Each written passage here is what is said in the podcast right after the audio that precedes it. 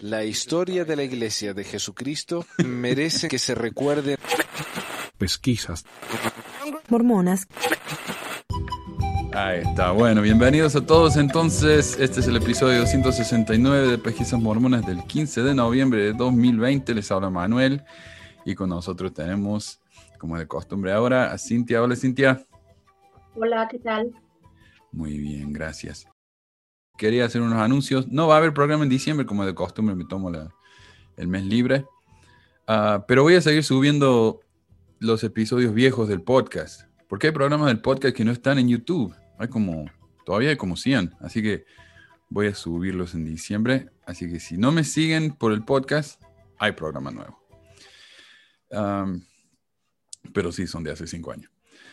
Ah, tengo ah, un par de noticias. A ver. Eh, esto no es muy mormón, pero me dio un poco, me, dio un poco de gracia, aunque no es gracioso, eh, pero ya no sé por qué. Resulta que un pastor evangélico que da horribles consejos sobre el coronavirus se enfermó de COVID. Luego de que Bernard, el elder Bernard, dijera que las iglesias deben tener un trato especial porque los líderes religiosos ayudan a dar mensajes correctos sobre el virus, argumentos que las iglesias siempre dan consejos correctos, argumentando, perdón, y nunca deben ser censuradas o limitadas en sus reuniones, porque eso sería una falta de respeto. El pastor evangélico Rick Joyner, quien dijo que los Estados Unidos estaba deteniendo al coronavirus con la oración, se enfermó de COVID. Según el pastor, Corea del Sur y Estados Unidos tienen el índice de muertes por COVID más bajo en el mundo, gracias a las oraciones de sus ciudadanos, a pesar de que Estados Unidos tiene uno de los índices más altos en el mundo eh, esto es obviamente falso, al menos en el caso de Estados Unidos, el cual es séptimo en el mundo en muertes como porcentaje de su población, luego de países como España, Brasil, Argentina y México, mientras que si consideran los números no como porcentaje de la población, sino como número eh, en sí, tiene la mayor cantidad de muertes en el mundo, mucho más que India y China, a pesar de tener una fracción de la población de esos países, con 250 mil muertes hasta mediados de esta semana. Y quiero que nunca nos olvidemos que el elder Nelson, el presidente Nelson, profeta viente revelador, hizo dos ayunos para detener el COVID y hoy no solamente sigue, sino que está peor que nunca. Esta semana, la semana pasada les dije que 3.000 casos tuvimos y eso fue el récord. Esta semana, el jueves, llegamos a 4.000. 4.000 casos casi en Utah, 3.890, algo así. Así que así estamos. Eh, y yo, y yo no lo estoy diciendo para criticar a cómo se, se está haciendo la cosa sobre el COVID. Este es un virus muy difícil de, controlar. No hay mucho que se pueda hacer realmente, yo lo entiendo. Pero lo que quiero decir es que el profeta de la iglesia, que es supuestamente el profeta del mundo, ha ayunado dos veces para decirle a Dios que pare el virus y el Dios lo ignoró completamente. Ah, que luego de que Joyner fuera diagnosticado con el virus, su iglesia tuvo una reunión en la que sus miembros no practicaron el distanciamiento social ni usaron máscara. Pero claro, Bernard dice que las iglesias no deben ser limitadas en sus reuniones porque enseñan principios correctos. Así que imagino que así debe de ser. Sí. Ah, hombre de Ogden arrestado por tratar de ahorcar a su hijo porque no quería ir a una misión. Eh, Ogden, Utah. Qué orgullo acá, noticia local. Un hombre de Ogden enfrenta serios cargos después de que la policía dijo que ahorcó y agredió a su hijo cuando le dijo que no iba a ir a una misión. Según los documentos de arresto, el hombre de 49 años fue ingresado en la cárcel del condado de Weaver por cargos de delitos graves de tercer grado eh, de violencia doméstica, agresión agravada y violencia en presencia de un niño. El hijo del hombre, que tiene 18 años, le dijo a los oficiales que estaba en una discusión con su padre después de que él dijo que no iría a una misión para la iglesia de Jesucristo.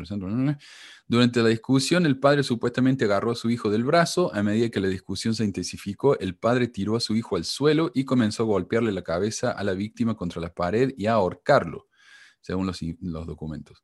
Según los oficiales que respondieron al llamado del, al 911, la víctima tenía lecciones que respaldaban los hechos que describió y estaba visiblemente conmocionado por el incidente el padre le dijo a la policía que estaba tratando de sacar físicamente a su hijo de la casa y le dijo a la policía que era su casa y que su hijo lo empujó primero. Así que ya sabes. Ya sabes, Cintia, si tu hijo te empuja primero, lo puedes estrangular. Bueno, no, a mí si me, si me pega, le pego. no, yo creo que esto pasa, pasa, muy a menudo, ¿no? Cuando hay gente que es muy creyente, este, puede agredir a puede llegar a agredir a los hijos y esto es bastante, bastante frecuente. Dice que no, pero dice, es que estaba intentando sacarlo, pero claro, ¿por qué estabas intentando, intentando sacarlo? simplemente porque decía que, que, ya no quería ir a la misión. De hecho, muchos misioneros que, que estuvieron por acá, bueno, que yo he, conocido, este, muchos eran o te vas a la misión o no te pago los estudios. Entonces, muchos de los misioneros se iban a la misión porque después querían seguir estudiando. Y de alguna forma dicen, bueno, sí, eh, yo podría trabajar, pero o trabajo o estudio. Exacto. Sí, no, igual aunque uno trabaje acá, eh, por supuesto, ah, uno tiene que trabajar de tiempo parcial, no va a trabajar de tiempo completo, no le da el tiempo para estudiar. Pero si uno trabaja, el, el sueldo que gana no le alcanza para pagar el alquiler, el, porque acá los chicos se van de la casa cuando van a estudiar. Ahora me parece que ya no es tanto, pero siempre es costumbre que los chicos de 18 se van de la casa. Entonces pagar el alquiler, pagar los estudios, los libros, eso no alcanza, no alcanza. Así que eh, por lo general tienen que sacar préstamos y los chicos salen de la universidad con unos préstamos, unas deudas tremendas. ¿no? Ah, y quiero compartir, acá estoy compartiendo mi, mi pantalla, me parece. Y es que he tenido mensajes, hace mucho que no comparto mensajes. Y vamos a empezar con los mensajes de los santos. Marcos Mancilla dice, Pequeños mormonas, ¿es usted soberbio como buen argentino que es? Y, es verdad, somos todos, todos exactamente iguales los argentinos. Pablo Miranda dice, no he escuchado tan, a tan crítico más amargado como este señor y uno lo hace más famosos opinando sus críticas viscerales. Creo que ni duerme pensando cómo va a criticar la iglesia. Dios lo perdone a este apóstata. Y sabes que no lo iba a mencionar honestamente, pero el, el, el guido de, de kumura.org me mandaron al sitio de él porque ha escrito un, un artículo diciendo que envidia lo activo que somos los ex mormones. Dice, ojalá los miembros fueran como los ex mormones, ¿no? Dice, esto no, no dejan de pensar en la iglesia, están todos listos para hablar de la iglesia constantemente, ¿no? Y él está tratando de usar esa psicología, ¿cómo se dice? Eh, psicología inversa, ¿así? Que no, no, se, no se trata de, de, sentir vergüenza por hacer esto, entonces piensa que así vamos a dejar de hacerlo. pobre. Pero es mucho sí que me, que me, me hacen comentarios como eso. Uh, Percy Bustinza dice, todas estas personas son fracasados y resentidos sociales en comparación con los millones de miembros fieles y felices, también exitosos. Yo le dije 16 millones. La mayoría inactivos y los pocos que van tienen depresión a niveles desproporcionados. El mito del, el mito del mormón feliz ya no se lo cree nadie. Y me dijo, Pexa Mormonas, escucha estúpido infeliz. es fácil pagar a, falsos testigos. Ah, esto es lo que nos dijo el, el, otro la semana pasada, que nosotros les pagamos a los que nos mandan historia. Es fácil pagar a falsos testigos. Cuatro gatos no van a opacar el testimonio de millones de miembros en todo el mundo. Bueno. Ah, y este fue un... Yo, creo que, si nos pagaran, igual habría todavía muchas más personas.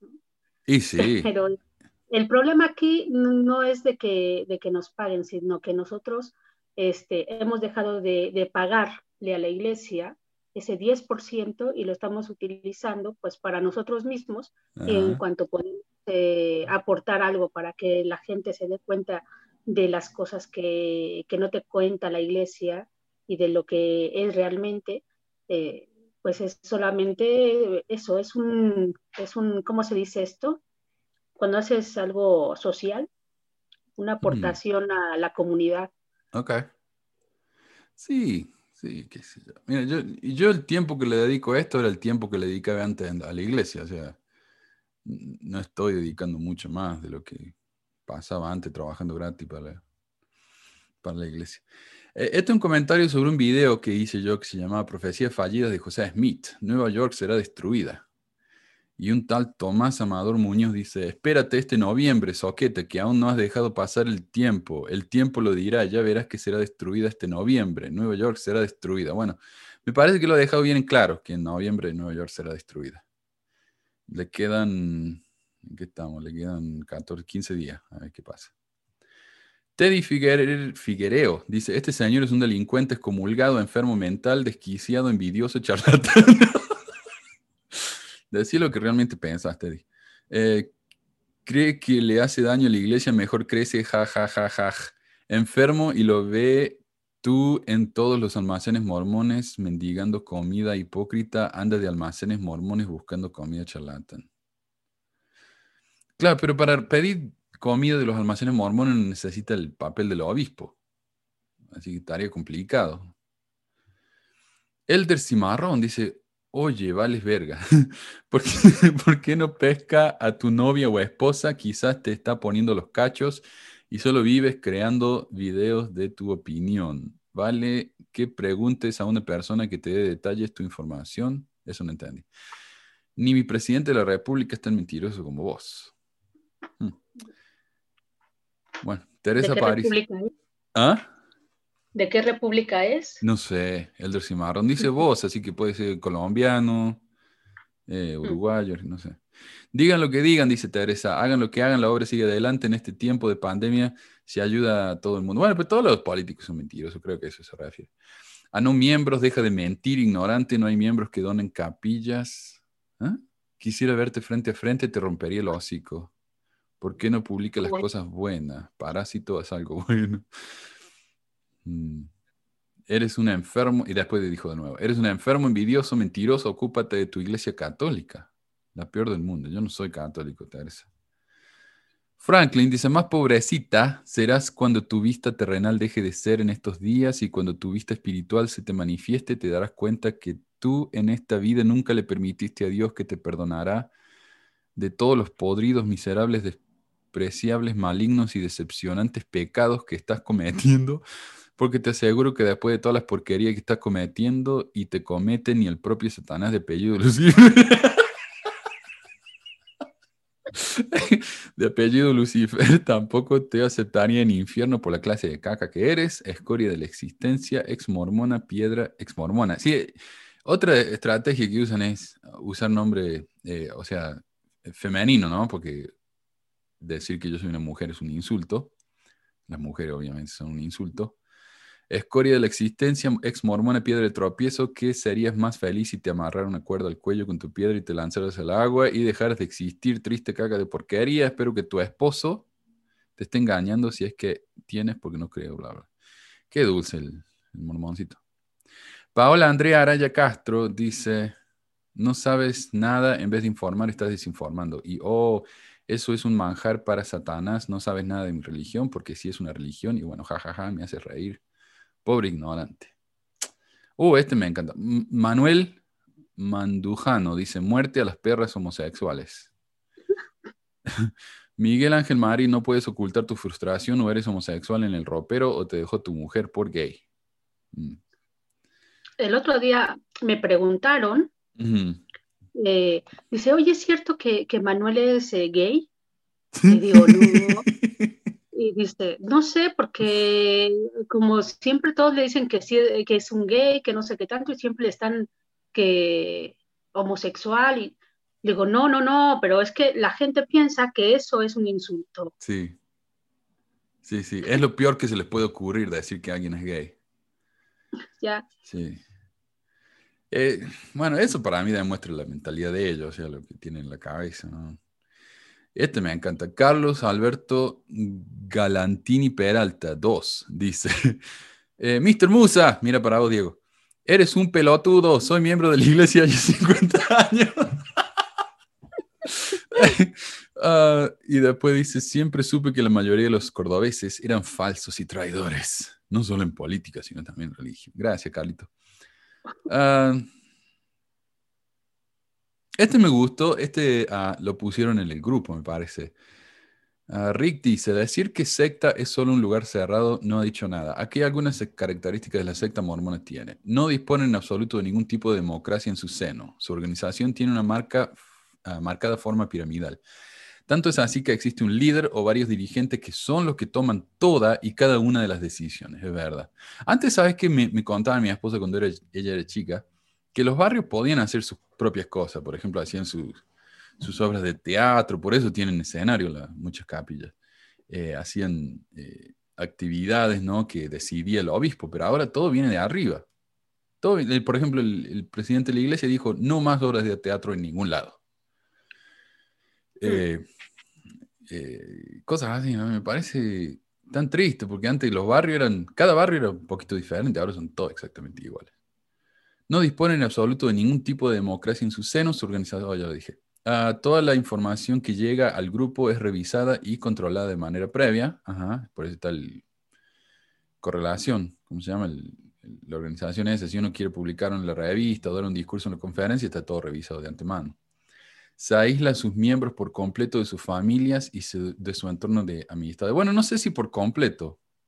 Yo no creo, pero nos tienen tan ocupados en la iglesia que es difícil, ¿no? Y siempre nos dicen tengan cuidado con las amistades que no comparten sus, sus ah, creencias y cosas así.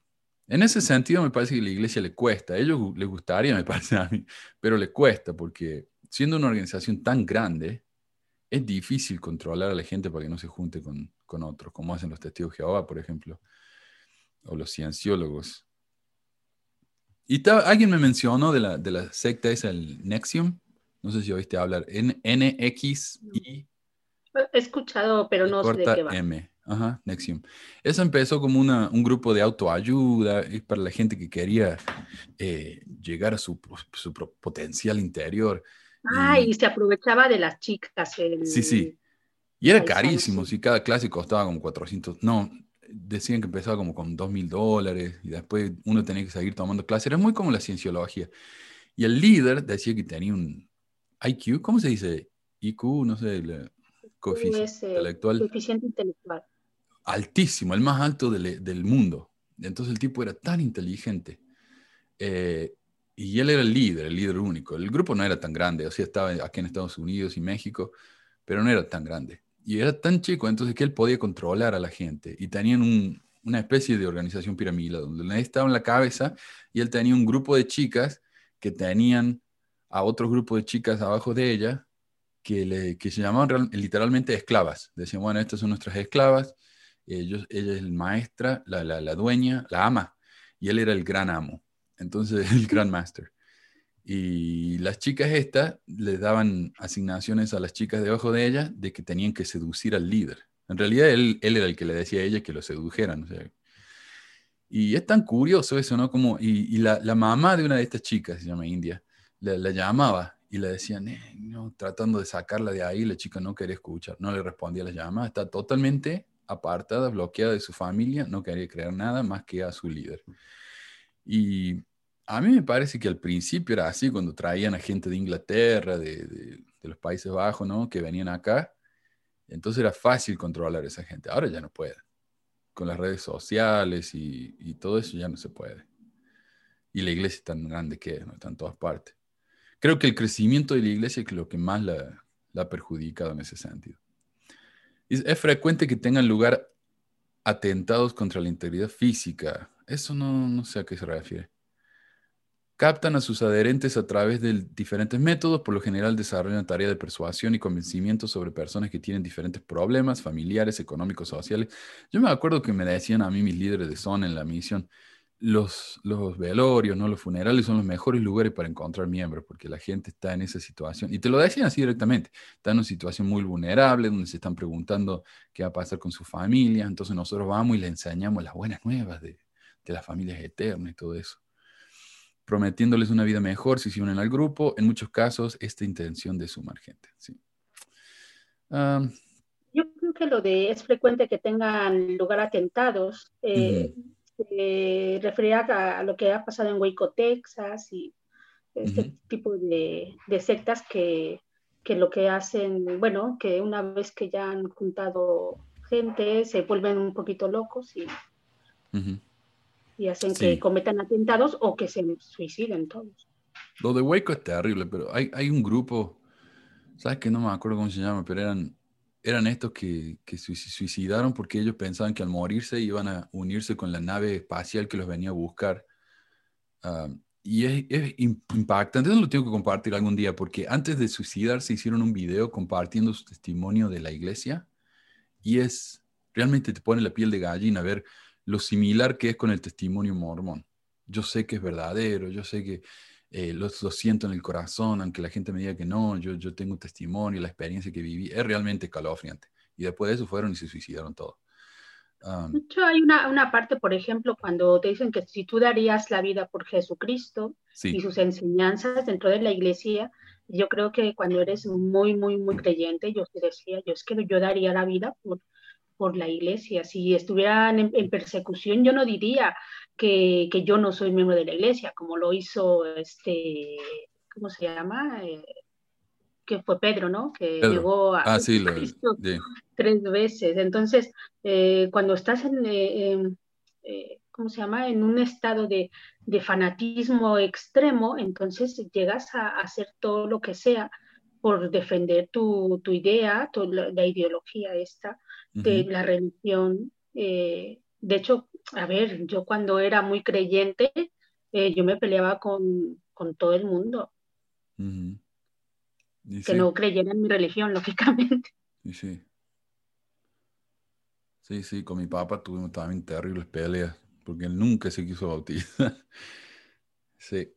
Y yo, qué ignorante este hombre. Ojalá le pudiera, ¿sabes que mi, mi, mi, deseo era poder abrirle la cabeza y meterle las ideas adentro para que se diera cuenta de que esta es la iglesia verdadera?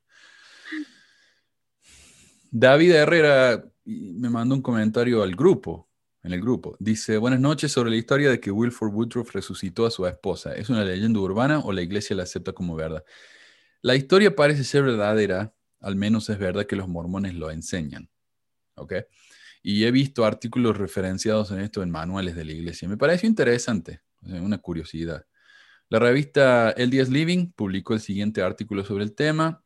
Mientras viajaba de Maine a Illinois en 1838, el presidente Wilford Woodruff experimentó muchas dificultades, incluida la muerte de su esposa.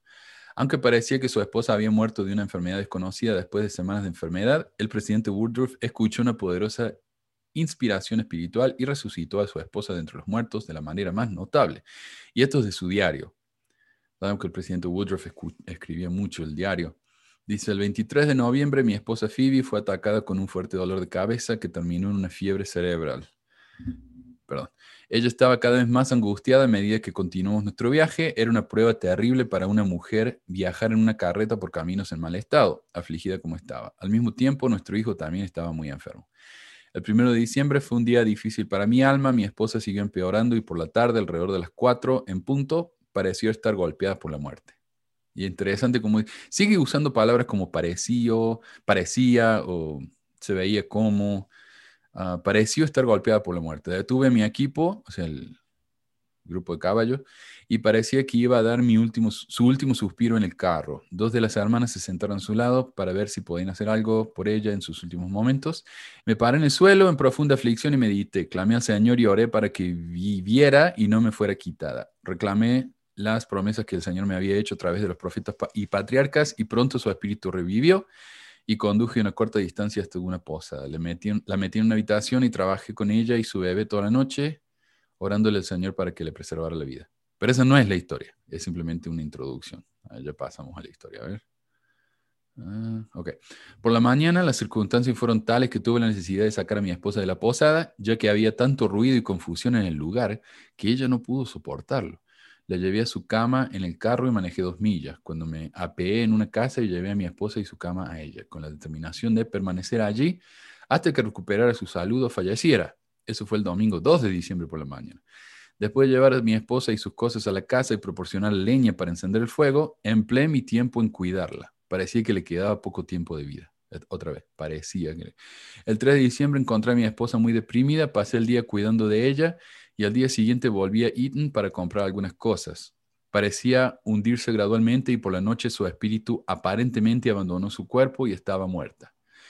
Las hermanas se reunieron alrededor de su cuerpo llorando mientras yo la miraba con dolor. El espíritu y el poder de Dios comenzaron a descansar sobre mí hasta que por primera vez durante su enfermedad la fe llenó mi alma aunque yacía ante mí como muerta. Tuve un poco de aceite que fue consagrado para mi unción mientras estaba en Kirtland, lo tomé y lo consagré nuevamente ante el Señor para ungir a los enfermos, luego me postré ante el Señor y oré por la vida de mi compañera. Y ungí su cuerpo, y eso me parece interesante, no ungió su cabeza, ungió el cuerpo. Y eso me parece que, es como cambian las ceremonias mormonas, ¿no? Antes cuando uno da bendición, ungía la parte del cuerpo que estaba enferma si me dolía el, yo, los pulmones, me, ponían el aceite en los pulmones y ahí me daban la bendición.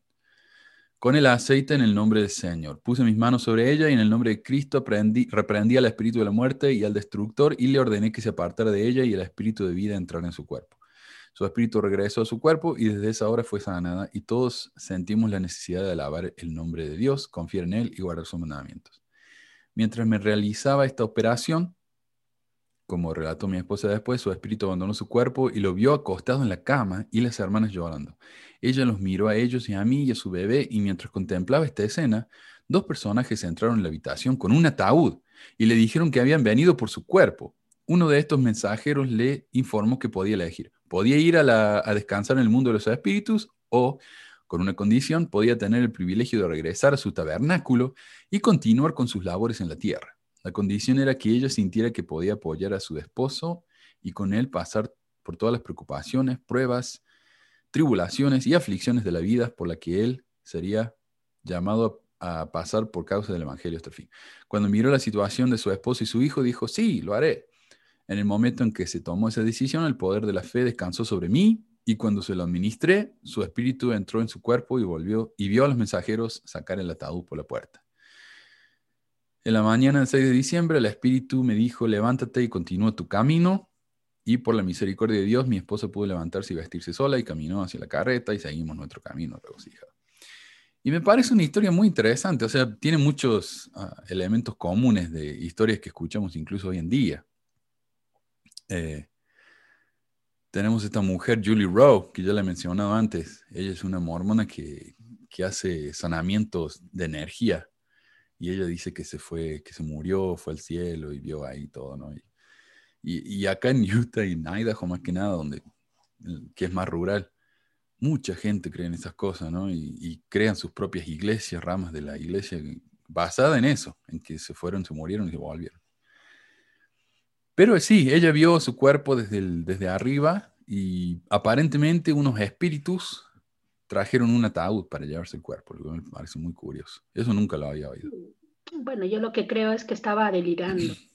Y sí. Pero parece ser que en estas experiencias cercanas a la muerte, o de, no sé exactamente cómo les llaman, hay muchos, muchos eh, historias que son muy parecidas, ¿no? de que se ven desde arriba, cómo están tumbadas las personas en una operación, igual cuando, han, eh, cuando tienen una muerte eh, no cerebral, sino una muerte que se te para el corazón. Y bueno, han dado testimonios de ese, estilo. ¿no? De todas formas, yo lo que siento es de que, como él dice, eh, parecía que estaba muerta o que ya parecía que se le acercaba la muerte. ¿no? Eh, posiblemente estaba desmayada, como todavía no certificaba un médico. Fue la tercera vez, la tercera vez que pensó que estaba muerta. O sea, me pareció que estaba muerta, le di una bendición y volvió. Me pareció que estaba muerta, le di una bendición y volvió. Era la tercera vez. Sí, y algo que es muy, bueno, ya ves cómo se, son contadas las historias siempre, ¿no? Eh, Phoebe fue, es mi esposa y todo eso. Bueno, ya Phoebe era la esposa número 29 y las hermanas que estaban ahí al lado seguramente eran sus hermanas esposas o esposas hermanas. Buen punto, sí. las esposas hermanas, que dice sister wives, sí. Sí, le contesto a mi esposa y ella me dice, bueno, puede ser que cuando uno se muere, o, o ponele que se haya muerto por un minuto, si realmente se murió, si no, no, pero eh, le empieza a faltar oxígeno en la cabeza y empieza uno a ver cosas, ¿no? Pero y también es curioso que lo que ven es muy similar, pero en ciertos detalles muy diferentes. Acá hicieron un estudio donde, por ejemplo, ponían cosas arriba de, viste, en los hospitales tienen esa alacena, y arriba de la alacena ponían cosas. Entonces la gente si se moría y se iba y decía, yo vi a, mi, cuerpo desde arriba. Decía, ok, ¿y qué había arriba de las alacenas? Nadie podía decir. no lo vi. no vi para ahí. para allá no vi. No vi. no vi ese detalle. Bueno. Y esto, esto también es, es, parte de un mensaje que me mandó alguien, pero no lo encuentro donde lo puse. Alguien me preguntó, ¿de dónde viene el origen de la, del bautismo por los muertos? Y me pareció una excelente pregunta, porque eso nunca me lo había hecho yo. ¿De dónde sacó José Smith eso? Estamos hablando de muchas cosas que él empezó a enseñar, como el mundo de los espíritus, los tres grados de gloria, eh, todo ese tipo de cosas, ¿no? Eh, y cada vez que buscamos sobre eso, vemos que José Smith se lo robó a alguien más alguien en la época de José Smith enseñaba eso y él fue y simplemente lo tomó. Y me imaginé que... La primera visión la primera visión se la robó a, varios más. Oh, Eh, era muy las común. notas, las notas de, de la Biblia se las robó a alguien más. Se, los pidió, se las pidió prestadas. Alan Clark, sí. Eh, eh, Alan, no sé, alguien Clark. Pero Adam. Pero era sí, era muy común que él tomara prestado. ¿Y por qué digo eso? Porque cuando uno, por ejemplo, yo dije en el pasado que entender la historia mormona es entender la historia de los Estados Unidos, o viceversa, entender la historia de los Estados Unidos es entender la, historia mormona. Porque cuando uno lo ve, a mí vienen y me enseñan de la iglesia. Yo no sé nada de la historia de este país. A mí me parece que lo de José es tan original, tan diferente, tan milagroso, que tiene que tener algo, ¿verdad? Tiene que tener alguna verdad. Pero cuando uno se da cuenta que en realidad en el ambiente en el que vivía José, todas esas cosas que él enseñaba eran comunes, todas las cosas que él inventó eran cosas que otras personas habían dicho, no es tan milagroso, ni tan original, ni tan diferente. Y yo pensé que al, al estudiar esto, al investigar sobre el bautismo de los muertos, yo iba a ver que él a esto se lo robó a alguien más. Pero en este caso me sorprendió, porque la verdad que esto no era algo que se enseñaba en esa época. Sin embargo, aparentemente sí se lo robó alguien. Ya vamos a ver de qué se trata esto. Y les pido paciencia, esto es un, un poquito largo, pero me parece importantísimo compartirlo todo para que realmente entiendan de qué se trata esto. Y esto lo saqué yo en parte de un artículo de Johnny Stevenson y Michael Marquardt. Michael Marquardt escribió un, un, un libro sobre José Smith, eh, dentro de la mente de José Smith, creo que se llama. Muy interesante. Dice, esto está en el periódico Dialogue. Una de las primeros mormones convertidas por William Clayton. William Clayton era el escriba de José, el que le escribía el diario, y miembro del Concilio de 50. En Inglaterra fue Anne Eastwood Booth. Anne Booth. Anne reportó que había tenido una visión el 12 de marzo de 1840 sobre el mundo de los espíritus, la cual eventualmente llamó la atención perdón, de Brigham Young. Eh, según el historiador de la iglesia James B. Allen, Anne Booth recibió una visión maravillosa que entendió, antecedió la introducción de la doctrina del bautismo por los muertos. Eh, los siguientes son extractos de la visión de Anne. Y imagino que James B. Allen, como un buen mormón, o sea, él era el, historiador de la iglesia, no era simplemente un historiador, era el llamado por los apóstoles para ser el historiador de la iglesia. Él dijo, esta visión de Anne Booth dio lugar a que José recibiera la revelación del bautismo por los muertos.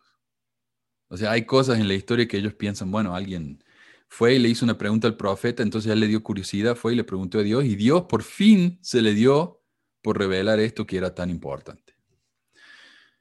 Los siguientes son extractos de la visión de Anne. Dijo, al llegar a la puerta de la primera de la prisión superior, vi a uno de los doce apóstoles del Cordero, quien había sido martirizado en América, parado en la puerta de la prisión, sosteniendo una llave en su mano, con la cual abrió la puerta y entró, y yo lo seguí. El apóstol entonces comenzó a predicar el bautismo de arrepentimiento para el perdón de los pecados y el don del Espíritu Santo por la imposición de manos, cuando los cientos de prisioneros dieron un grito con una alta voz diciendo gloria a Dios por siempre y siempre. El apóstol entonces llamó a John Wesley por nombre, quien salió adelante rápidamente y ambos entraron al agua y el apóstol lo bautizó y saliendo del agua le impuso las manos, bla, bla.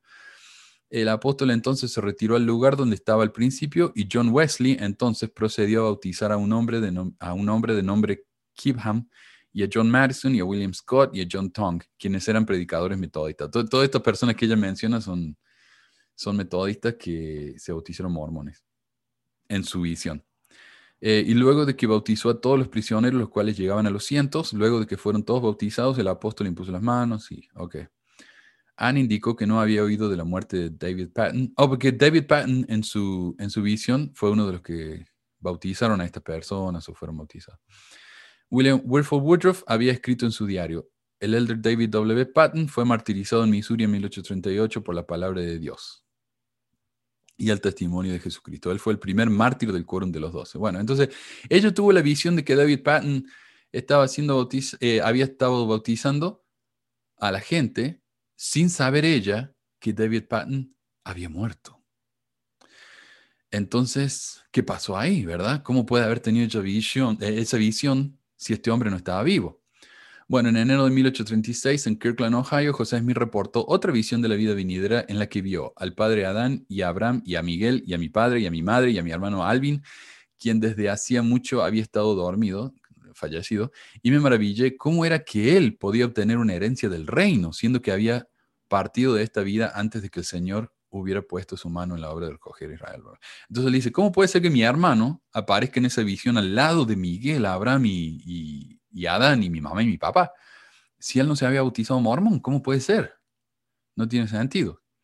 Entonces proclamó una solución para este dilema. Todos los que han muerto sin un conocimiento de su evangelio, quienes lo habrían recibido si se les hubiera permitido continuar, serán herederos del reino celestial de Dios. También todos quienes mueran de aquí en adelante sin conocimiento de Él, quienes lo hubieran recibido con todo su corazón, serán herederos de ese reino. Bueno, Él está hablando entonces de conocer el Evangelio, no de bautizarse, de conocer el Evangelio y aceptar a Jesucristo. En cuanto a la iglesia y a Smith les concerniera, esto concluía el asunto, pero la cuestión del bautismo quedaba sin resolver. La visión de Anne Booth era innovadora en el sentido que hablaba de esos prisioneros siendo bautizados y confirmados en este mundo de los espíritus, luego de que habían recibido el Evangelio por uno que tenía la autoridad. Eh, el 9 de noviembre, Heber Kimball le contó a John Taylor la noticia de la muerte y el funeral de Bronson en la que Vilate le había escrito en septiembre eh, Johnson se, había, se, ha ido. David Patton se fue luego de él. Bueno, ya habla de eso, ¿no? dice los comentarios de Seymour Bronson a José Smith sobre David Patton. Aparentemente hicieron. Oh, porque él dice ah, durante el, el, discurso en el funeral de Bronson, dice el cuarto estaba lleno de ángeles que vinieron por ellos y se los llevaron a casa. Él fue enterrado bajo los disparos de armas. Se consideraba que la procesión que fue a la tumba tenía una milla de largo y una ocasión más jovial de la que vio. No había visto nunca como consecuencia de la gloria que José estableció. Ahí enseñó José que cualquiera que recibiera el Evangelio después de muerto podía salvarse. El 15 de diciembre de 1840, José les escribió una larga carta a los dos en Inglaterra mencionando que habían hablado del bautismo por los muertos. O sea, presten atención. El 15 de diciembre de 1840 fue la primera vez que José Smith habla del bautismo por los muertos. La visión de Anne Booth fue en, creo que fue en marzo de ese año. ¿A dónde está? Enero, no, perdón. Sí, me parece que fue en marzo. En marzo Anne Booth tiene esa visión.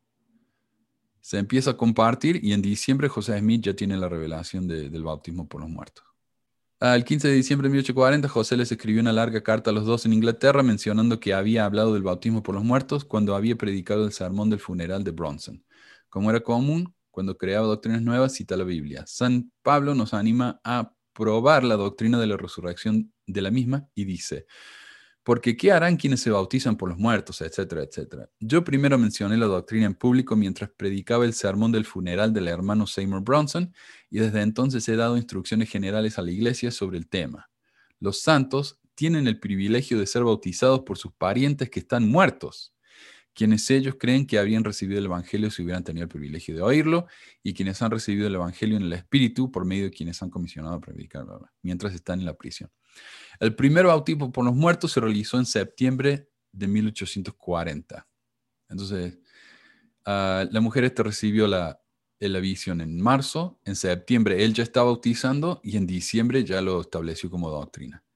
La visión de Anne Booth pudo haber influenciado a José, porque no siempre José hacía cosas antes de establecerlo como doctrina. Eh, pensemos sobre la poligamia.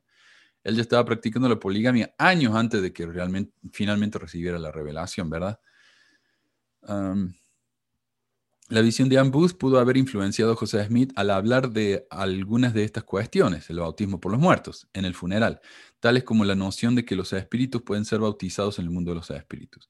Meditando sobre el pasaje tan ambiguo sobre el bautismo por los muertos en Corintios 15 29, la conclusión de Smith era que las ordenanzas del bautismo por agua era requerido por quienes habían muerto sin el Evangelio, como su hermano Alvin y que pueden recibir la ordenanza de salvación vicariamente por medio de la inmersión de alguien en la mortalidad.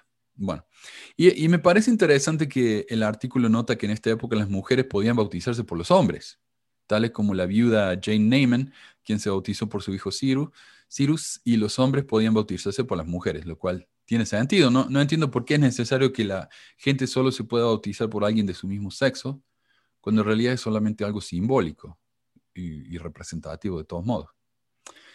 El bautismo por los muertos se convirtió en algo tan común que según Vilate Kimball, las aguas han sido constantemente molestadas. Durante la conferencia había a veces entre 8 a 10 elders en el río en cualquier momento bautizando. Los bautismos por los muertos continuaron por casi dos años antes de que Smith estableciera parámetros más rigurosos de cómo realizarlos. Pero incluso en esas circunstancias nuevas, José todavía no prohibió que los hombres se bautizaran por las mujeres y las mujeres por los hombres. Ese es el artículo de Marquardt. Eh, voy a seguir hablando de esto, eh, de otros artículos que encontré, pero no sé si se entiende esto, Cintia. Sí, a Sí, A ver, eh, claro. no sé si alguna pregunta. Lo que estaba viendo es que posiblemente después les, les llegó la idea de que si alguien se bautizaba por una mujer, por un hombre y un hombre por una mujer, posiblemente en la resurrección. ¿no? Sí. No sé, no sé, o, ¿por, qué, ¿por qué lo cambiarían? De todas formas, bueno, habiendo hombres y mujeres que, que puedan hacer cada quien por una persona. Pero como tú dices, es simbólico, realmente no tendría por qué tener ningún, haber ningún problema, ¿no? Sí, sí. bueno, entonces como para resumir, el, José enseñó que los muertos podían Er, escuchar el Evangelio. Y yo creo que él estaba muy preocupado por su hermano Alvin, porque él quería mucho a Alvin. Alvin se murió sin conocer la, iglesia. Según José, solamente los miembros de la iglesia pueden salvarse. Entonces, ¿qué pasa con su hermano Alvin? Entonces, ahí es donde él pensó en la, doctrina de que se enseñaba el Evangelio en el mundo de los espíritus. Y cuando Ann Booth tuvo esta revelación de que David Patton estaba bautizando a los muertos, entonces ahí se le ocurre, ok, podemos bautizar por los muertos. Después de todo está la escritura de Corintios, la cual no la entiende nadie, pero para él encajaba, ¿verdad? Y acá tengo yo un artículo de la revista LDS Living que dice cómo la, cómo la revelación del bautismo por los muertos fue recibida y revelada a la iglesia. Y dice, después de establecer que el Señor venció a todos los enemigos, incluida la muerte, Pablo agregó, pero luego de todas las cosas, que todas las cosas le estén sujetas, también, entonces también el Hijo mismo se sujetará al que le sujetó a él todas las cosas, el Padre, para que Dios sea todo en uno. De otro modo, ¿qué harán los que se bautizan por los muertos si en ninguna manera los muertos resucitan? ¿Por qué pues se bautizan por los muertos? El versículo 29 ha dado lugar a una gran cantidad de interpretaciones por parte de eruditos bíblicos de diversas religiones. Muchos consideran que el significado original del pasaje es, en el mejor de los casos, difícil o poco claro. Un comentarista declaró que Pablo aquí alude a una práctica de la comunidad de Corinto como evidencia de la fe cristiana en la resurrección de los muertos. Parece que en Corinto algunos cristianos se bautizaban, se bautizarían en nombre de sus parientes y amigos no cristianos fallecidos, con la esperanza de que este bautismo vicario les asegurara una participación en la redención de Cristo. Y yo escribí aquí, aquí la escritora admite que esta escritura no es clara y que se presta a la interpretación. Entonces cuando los mormones me dicen, ah, pero está, mira, Corintio 15, 29, obviamente significa que hay que bautizarse por los muertos. Pero acá el Diez Living admite, no, no es tan fácil, de, es confusa, al menos confusa. Dice, y la explicación acerca de las sectas cristianas que practicaban el bautismo por los muertos es decente, aunque no aclara que los comentaristas que lo interpretaban de esta manera y acá dice un comentarista, no es un comentarista, son muchos comentaristas, es prácticamente el consenso de los comentaristas bíblicos. Pensaban que quienes practicaban el bautismo por los muertos eran herejes, eran una secta no tradicional o normal del cristianismo. Y vamos a hablar mucho más sobre eso. De hecho, una sorprendente cantidad de evidencia, dice el artículo este, sugiere que la doctrina de la salvación de los muertos era conocida y comprendida por las comunidades cristianas antiguas. Los primeros comentarios sobre la declaración de Hebreos de que sin nosotros no deberían perfeccionarse, sostiene que el pasaje se refiere a los santos del Antiguo Testamento que estaban atrapados en el Hades, esperando la ayuda de sus homólogos del Nuevo Testamento y que Cristo sostenía las llaves que abrirían las puertas del mundo inferior a las almas fieles allí. Y me encanta que menciona el Hades, porque eso es obviamente una tradición griega. Y más adelante también vamos a ver cómo eh, las tradiciones griegas, las eh, ceremonias griegas, influenciaron a los santos en Corinto eh, para llegar a hacer cosas como esto. Ah, es significativo que en su obra Diálogo con Trifón, Justino Mártir citó un apócrifo que según él había sido eliminado del libro de Jeremías, pero que todavía se encontraba en algunas copias del texto de la sinagoga. El Señor Dios se acordó de su pueblo muerto de Israel que yacía en los sepulcros y descendió para predicarle su propia salvación. Ireneo también enseñó, el Señor descendió a las partes bajas de la tierra anunciándoles también las buenas nuevas de su venida, haciendo remisión de pecados para los que creen en él. Y mis comentarios aquí. Primero que nada, me parece interesantísimo que citen a personas que supuestamente vivieron durante la época de la, de apostasía. No sé para qué citar a Ireneo y a Justino, Marco, eh, Justino Mártir, pero bueno, ellos lo ven como fuentes confiables. Otra cosa, ninguna de estas referencias habla del bautismo, simplemente de predicar el Evangelio. El que la iglesia mormona piense que es requisito para los muertos bautizarse para entrar al reino de Dios no quiere decir que esa haya sido la interpretación de la época de Pablo. Además, el artículo menciona que los padres de la iglesia, Justino Mártir e Ireneo, ninguno de los cuales otra vez habla sobre el bautismo de los muertos, era uno de sus contemporáneos, Tertuliano, quien sí lo hace. Él sí habla del bautismo por los muertos, pero lo, lo habla, lo menciona admitiendo que no sabía a qué se refería Pablo al mencionar esta ceremonia a los corintios, ya que para su época, Tertuliano nació en el año 155, la ceremonia había dejado de practicarse hacía muchísimo y según él, esta obviamente no era una práctica muy común o habría quedado alguna evidencia de esta 100 años más tarde. El que tengamos tan poca información al respecto demuestra además que Pablo no fue quien inició ni predicó la práctica del bautismo por los muertos porque de haberlo hecho, tendríamos algo más de conocimiento sobre el tema. Lo más probable, arguye Tertuliano, es que esta ceremonia fue algo típico solo de los corintios, que más tarde sobrevivió en, en un par de sectas, los gnósticos y los marcionistas, ramas consideradas herejes por el resto de la cristiandad durante esa época. Eh, y probablemente esta ceremonia haya sido influenciada por la ceremonia a Apolo, la ceremonia griega de Apolo. Resulta que los griegos bautizaban vicariamente a los muertos. Y parte de la ceremonia era ponerle las monedas en la boca para que cuando llegaran al más allá pudieran pagarle al barquero para que los cruzara al mundo de los muertos. Esa era parte de la ceremonia vicaria para los muertos. Hay algo, ah, bueno, haciendo un eh, énfasis, ¿no? Antonio Piñero, que es un historiador eh, de aquí de España, habla acerca un poquito de esto, ¿no? Del tipo de gente que, se unía a la iglesia y eran, pues, los que eran, por ejemplo, muy temerosos de Dios, que eran paganos, pero les gustaba mucho el judaísmo, Y este, les gustaba, pues, el monoteísmo. Los griegos y los romanos no eran monoteístas pero les gustaba esto del monoteísmo, la ética que tenían, la solidaridad que, se mostraba. Y esas personas, bueno, eh, se apegaban a, las sagradas escrituras y, este, y había otras, eh, otros adeptos que eran los, del, los cultos del, misterio, ¿no? Este, estos que seguían todavía con sus ideas eh, este, paganas y que de alguna forma se hizo un, como un sincretismo, ¿no? hablas de los gnósticos y estos eh, prácticamente, eh, realmente cuando les escribe a, los corintios es porque ellos son los que están ah, efectuando los bautismos por los muertos, porque ah, hicieron ahí un, una mezcla de, de, lo que, de sus creencias paganas con, eh, con, lo que era el cristianismo.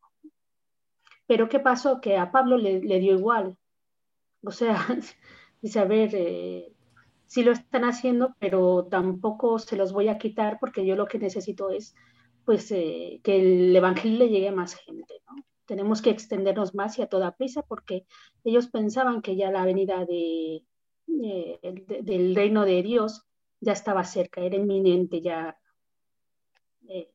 como ahora, ¿no? Como los testigos de Jehová, los mormones santos de los últimos días, porque ya piensan que ya estamos a las puertas de, de la venida de, del reino de Dios. Pues lo mismo pensaba Pablo. Entonces él no se preocupó mucho por ellos, sí que les mandaba cartas, pero él quería bautizar a, a todo, bueno, bautizar, convertir a todo el mundo. Y, y antes eh, era requisito para los cristianos hacerse judíos primero, porque el cristianismo era una secta del, del judaísmo. Primero debían hacerse judíos y luego debían eh, convertirse al cristianismo. Era como un paso ¿no? que tenían que cumplir. Pero Pablo dijo, no, había, no había dos falta. ramas, ¿eh? Había dos ramas y esa es la de Pedro y la de Pablo. Pedro eh, pedía, y de hecho se ven las, en las epístolas, también este, que Pablo, digo, Pedro sí que requería la circuncisión, pero había muchas personas que les gustaba el judaísmo, pero no estaban dispuestos a hacerse la circuncisión eh, de, de la forma en cómo se hacía en esa, en esa época, que no es ah, como ahora que vas a un hospital y, te, y todo está esterilizado, es una persona que sabe y que, y que hace bien su trabajo, bueno, que es especialista, y allá no, eran con cuchillos que no estaban esterilizados, te podía dar una infección y perder pues parte de, de no. tu dignidad. Sí, Entonces, claro, o morirte, o sea, en, en el peor de los casos te morías. Entonces, después, de alguna forma, dijeron, bueno, pues tampoco es tan necesario que te circuncides, que puede ser eh, circuncidado, pues, por el bautismo, o sea, hay un- una similitud, o por el espíritu. ¿no? Entonces, ya no se les requería que, que se circuncidaran, sobre todo a los hombres, las mujeres no. Entonces, se libraban. sí. Acá Marcos dice, no, mano, no tenían que hacerse judíos primero, quisieron hacerse así y se opuso el apóstol Pablo. Pero el apóstol Pablo no era el líder de la iglesia, era el líder de una secta de la iglesia. O sea, en la época de Pablo todavía estaban los apóstoles, ¿verdad? Entonces, no, sí era, era así. Am, habían ramas que se peleaban entre ellos. bueno. Y creo que fue Tertuliano que, que solamente reconocía a Pablo como apóstol, el resto no lo era, según él. Um, el sitio de Fair Mormon, de los apologistas de la iglesia, justifica la práctica del bautismo por los muertos diciendo que los cristianos tempranos lo practicaban hasta que fue prohibido en el siglo IV, lo cual es evidencia de la apostasía, ¿verdad? Cuando empezaron a prohibir doctrinas verdaderas, ahí es cuando sucedió la apostasía. Pero los únicos cristianos tempranos de los que tenemos alguna información que practicaban esta ordenanza eran los corintios y los marcionistas, quienes, como ya mencioné, fueron condenados por los padres tempranos de la iglesia por hacer cosas justamente como esta. No hay evidencia de que ninguna otra secta cristiana hubiera practicado esto, y el mismo artículo de Fair Mormon parece confirmarlo cuando uno lo lee detenidamente. El artículo entonces cita a un montón de eruditos bíblicos. Ay, me encanta esto. Si van al sitio ahí de, de Fair Mormon, van a ver como 10 citas de eruditos bíblicos eh, eh, que hablan de la posible interpretación de 1 Corintios 15, 29. Pero ninguno asegura que Pablo haya enseñado eso, o que ninguna secta fuera de los corintios o los marcionistas lo practicaran. Y como mucho, dice que Pablo, como dijiste, Cintia, simplemente toleró que los corintios practicaran esto porque no hacía ningún daño. Al hacer su pregunta a los corintios, dicen estos eruditos, lo que estaba haciendo era una pregunta retórica para demostrar su argumento. Si, algunos de ustedes creen que hay que bautizar a los muertos, porque no eran todos tampoco, eran algunos de los corintios, bautizan a los muertos, ¿por qué lo hacen si no piensan que los muertos van a resucitar? Es la pregunta retórica, ¿verdad? En otras palabras, no está diciendo que el bautismo por los muertos sea necesario, sino que está usando una práctica típica de ese pequeño grupo cristiano como ejemplo para demostrar algo que surge como consecuencia. Acá puse un ejemplo estúpido mío. Dice, es como si yo le preguntara a mis alumnos, ustedes miran Disney Plus, ¿verdad? No es prueba eso de que existe la televisión. No estoy diciendo que Disney Plus sea un requerimiento para que la televisión exista. No les estoy diciendo que Disney Plus es el canal verdadero ni que sea algo que deben mirar. Simplemente estoy usando algo con lo que ellos están familiarizados y que no hace ningún daño, por lo que no requiere corrección de mi parte. No les voy a decir, dejen de mirar Disney Plus, está mal. No, simplemente estoy usando algo que ellos hacen para demostrar algo que en mi opinión es obvio. La televisión existe. Lo que estoy queriendo decir es que el artículo de Fair Mormon cita a eruditos que contradicen lo que el artículo está argumentando, solo porque esos argumentos dicen algo eh, más o menos que tiene que ver con lo que ellos están afirmando. El artículo del el autor del artículo de Fair Mormon pone en negritas las partes de estas citas de, de esos eruditos en las que quieren que nos enfoquemos. Pero cuando leemos la cita entera, no solamente las partes en negritas, no dicen lo que ellos quieren que diga. Por ejemplo, en una larga cita de un tal Charles Kingsley Barrett, el artículo enfatiza las oraciones. Estas oraciones están en negritas. Ellos son bautizados por los muertos. La perspectiva más común es que Pablo se está refiriendo a algún bautismo vicario en el que un cristiano recibe un bautismo a favor de alguien más, tal vez un amigo o un pariente quien había muerto sin el bautismo. ¿Ok? Es más probable que Pablo no hubiera mencionado una práctica que él hubiera pensado que estaba en error sin condenarla. Por eso no dijo, dejen de bautizarse por los muertos, ¿verdad? Y cuarto, la idea del bautismo vicario, que es la más naturalmente sugerida en las palabras usadas. Ok, todas esas citas concuerdan con la práctica y la interpretación mormona del bautismo por los muertos.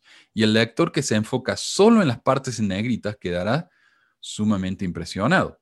Pero si leen la cita entera, tal vez quede más que nada decepcionado cuando llegue a tales citas como, porque este mismo autor que cita esas cosas que a ellos le gustan, también dice en el artículo cosas como cierta gente, un grupo particular, no todos los cristianos, pasaban por un bautismo cristiano en lo que parecía ser una circunstancia muy extraña. También dice, hay evidencia de tales rituales entre varios herejes cuando un catecúmeno entre los marcionistas muere, esconden a un hombre de... Y esto es rarísimo. Esto era como se practicaba la ceremonia del bautismo por los muertos entre los marcionistas. Cuando un catecúmeno entre los marcionistas muere, esconden a un hombre debajo de la cama del muerto, acercándose al hombre muerto, quien está obviamente en el mundo inferior, habla con él y le pregunta si quiere recibir el bautismo. Entonces, cuando no responde, el hombre escondido debajo de la cama habla por él y dice que desea ser bautizado, así que lo bautizan en lugar de al muerto. Y hay precedentes en las prácticas religiosas griegas, aunque no precedentes muy cercanos. a ver, ¿qué más? Perdón, perdón. Algunos piensan que si Pablo no practicó la costumbre él mismo, al menos no le vio ningún daño, ya que él también tenía una perspectiva ex opere operate del bautismo que bordea en lo mágico. La inmersión de un cuerpo viviente puede asegurarle beneficio al muerto. Esto, sin embargo, no es la perspectiva de Pablo. Él no le prestaba atención cercana al bautismo. Pablo, aunque evidentemente no tomó los pasos para fortalecerlo como un uso cristiano normal, no necesitaba haberlo desaprobado activamente. ¿No es curioso que el artículo de Fair Mormon no haya puesto absolutamente ningún énfasis en estas otras citas de esos autores que directamente contradicen sus argumentos? Y eso me parece tan, tan eh, revelador de los, de los ah, apologistas mormones. Se enfocan en las partes de lo que dice alguien que les conviene, pero ignoran el resto de lo que dicen, porque esas partes no convienen. Sí, o sea, claro, este artículo dice, sí, se bautizaban por los muertos. Pablo no lo condenó, pero también dice, se bautizaban por los muertos metiéndose abajo de la cama, hablando directamente con el muerto, eran cosas raras, tenía relación con el, con el ritual de Apolo, o sea, también dice eso. ¿Por qué no lo menciona el artículo de Fairmorman? Porque no le conviene. bueno, Ah, y esto me parece interesante. Ya lo estoy, no sé si lo voy a terminar todo. Va a estar en el blog en pesmore.org si les interesa leerlo. Pero esto me pareció interesante. Según la interpretación eh, de lo que representa el bautismo en el mormonismo, no es necesariamente igual a la manera interpretada en la época de los corintios. El bautismo por los muertos de los corintios no significaba lo que significa hoy para los mormones.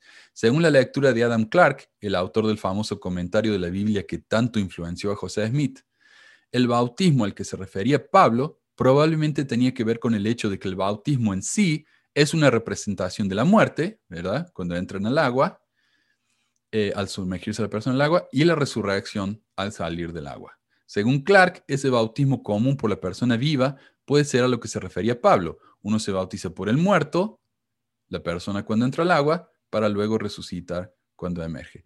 También menciona que en la época de Jesús y poco después, ser martirizado por la iglesia era una forma de bautismo, por la que esos muertos, incluso si no eran bautizados, ya pasaban por la ceremonia de todos modos, dando su vida. Esa es la interpretación de Adam Clark. Ahora, el profesor N.H. Taylor de la Universidad de Zululand en África del Sur cita en un estudio a varios eruditos del Antiguo Testamento que argumentan que el bautismo corintio no era una ceremonia iniciativa, ¿verdad? Uno se bautiza para entrar en la iglesia y para ser miembro, eh, sino un ritual funerario. en el que bautizarse por alguien de manera vicaria permitía que el proceso de resurrección se apresurara. Eh, como lo que dirían hoy en la iglesia, te vas a levantar en la primera mañana de la resurrección, ¿verdad? Entonces, si uno se bautiza, se va a resucitar primero. o que el espíritu se desprendiera del cuerpo. Y eso me, eso me hace acordar lo que dijo una, una novia que tenía mi, mi, hermano allá en Argentina. Ella era hija de, de un consejero del barrio. Y él, ella le dijo a mi hermano una vez, yo no sé si esto será doctrina, pero mi papá dice que cuando uno sueña o cuando uno tiene uh, déjà vu, ¿no? Eso como uno dice, oh, ya viví esto, ¿verdad? Es porque el espíritu se desata del ombligo de uno, viaja al futuro, entonces vuelve, cuando uno está durmiendo, entonces vuelve, se vuelve a atar en el ombligo y cuando uno llega a esa, esa, esa escena en el futuro, dice, oh, yo esto ya lo viví. ah, ok. Pero ella no sabía si eso era doctrina. Entonces, bueno, aquí está, ¿no? sabemos más o menos de dónde viene la doctrina del bautismo por lo muerto de José, sabemos que lo que más o menos sabemos lo que significa la escritura de Corintios, que no es realmente lo que está enseñando la iglesia, sabemos que el bautismo en el pasado no significa lo que significa el bautismo hoy, cosas así, ¿no? Entonces, eh, cuando un mormón viene y me dice, mira, Corintios 15, 29, hay que bautizarse por los muertos, lo único que le puedo decir es, no, eso no es lo que dice esa escritura, para nada. Entonces, no, no saquemos cosas fuera de contexto de esa manera, entendamos el contexto, entendamos la historia y nos vamos a dar cuenta que la historia es mucho más rica de lo que nos están enseñando, mucho más interesante realmente. ¿verdad? Pero no tiene nada que ver con lo que te están diciendo. Así que bueno. El artículo sigue, pero como digo, lo voy a poner en el, en el blog. Ah, y eso es todo lo que tengo hoy. No sé, Cintia, si quieres compartir algo con nosotros. O... Creo que la, la, doctrina del bautismo por los muertos, bueno, si, si, esto fuera verdad, vamos a llamarle así, no estaría mal, porque de alguna forma tú estarías tratando de rescatar a, a tus seres queridos, ¿no? Para después eh, sellarte con ellos y, bueno, hacer todo lo que la iglesia normalmente hace. Em, yo creo que por parte de José Smith, cuando escuchó la historia de, de, esta persona, de esta chica, pues eh, sintió en su corazón que, bueno, que sería una forma de, de, poder, este, pues volver a ver a su hermano, ¿no? Que tanto quería. Eh, y, bueno, a mí, eh, como era una de las cosas que, a mí no me parecía mal dentro de la iglesia, estando dentro de la iglesia, porque era lo que unía familias. Luego ya pensándolo bien, dices, es que esto entre mm, nigromancia y, y, demás cosas, pues sí que, tiene, tiene su punto así raro. También lo que me sorprende a mí es que los mormones estén tan dispuestos a pensar que Dios es un ser tan, tan, ¿cómo se diría? Todo tiene que ser hecho de manera tan formal, ¿verdad? Él es Dios, Él es el que hace las reglas. ¿Por qué Él tiene que andar requiriendo que, que andemos haciendo cosas como esta, ¿verdad? Tenemos que ir y juntar nombres y por ahí, uh, se nos va a pasar un nombre, ¿qué va a pasar? Eh, tenemos que llevarlo al templo, bautizarnos por ellos, si no, no pueden entrar al cielo. O sea, ¿por qué Dios haría algo así? ¿Por qué no decir, ah, Pedrito se murió y en el mundo de los espíritus aceptó a Dios? Ok, lo aceptamos, listo. No, ¿por qué tanta regla? La otra, como dijiste, un, sellarse con la familia. Todo el mundo piensa que uno se va a que va a vivir con la familia en el cielo. Los mormones son los únicos que ponen condiciones, ¿verdad? Eh, son muy regleros, son muy, eh, y eso me parece a mí que se ve en todo en la iglesia. Somos todos acerca de la... Oh, hay que bautizar a alguien, uh, se le salió un pelito, hay que hacerlo de nuevo. Ah, si no dijiste la oración de la Santa Cena bien, hay que hacerla de nuevo. Es todo tan, tan formulaico, así tan, tan reglero, ¿no? Sí, es metódico. No de, de, de balde salieron de los metodistas. Ah, tenemos aquí a Willy. Hola, Willy. Hola, amigo Manuel, ¿cómo estás? Bien, ¿qué contas? El, aquí andamos. Eh, al respecto de lo que está mencionando, hay una. Ahí, cuando llegaron, bueno, nunca entendí esa teología del bautismo por los muertos, porque en Apocalipsis, en Apocalipsis 16, 3, dice que muertos, muertos están y nada saben, pues. O sea, se murieron y ya están muertos, pues. O sea, la misma Biblia lo, lo dice en el final en Juan. Lo está reafirmando que muertos, muertos están. Entonces ahí nos damos cuenta que la teología mormona está terrible, es terrible complicada. pues, Como decía usted, el Dios mormón tiene muchas reglas. ¿Qué escritura es esa? Bueno, no lo escuchan. Bueno, ah, no sé, me parece que si esa es una escritura va en contra de todo lo que enseñan Sí. las iglesias, porque entonces no hay cielo, no hay infierno, no hay nada. Sí, en Apocalipsis 16, 3. Ahí A sale. ver. 16. A ver, a ver. Ah, a ver, el ángel, segundo ángel derramó su copa sobre el mar y este se convirtió en sangre como de muerto y murió todo ser vivo que hay en el mar. Ok, Está súper está, está súper bueno su programa, Manuel. Yo siempre lo. Ya hace como. di- a ver, del 2000. Yo el 2010 fui mormón y. Y después me salí porque encontré súper contradictorio lo que. Lo que la iglesia explicaba, su teología y. Y como que era raro la, el ambiente que tenía la, la idea de la teología de la iglesia mormona. ujú, Entonces yo por eso me salí, pasaron un montón de sucesos. Claro. Yo iba tan. Yo estaba tan comprometido que me iba a convertir en un misionero, pero. Pero de aprender tanto como que empezó la contradicción porque yo decía, si hay una cosa y explican otra cosa, no se entiende lo que quieren explicar. Sí. Sí. Sí. Bueno, gracias, gracias Willy.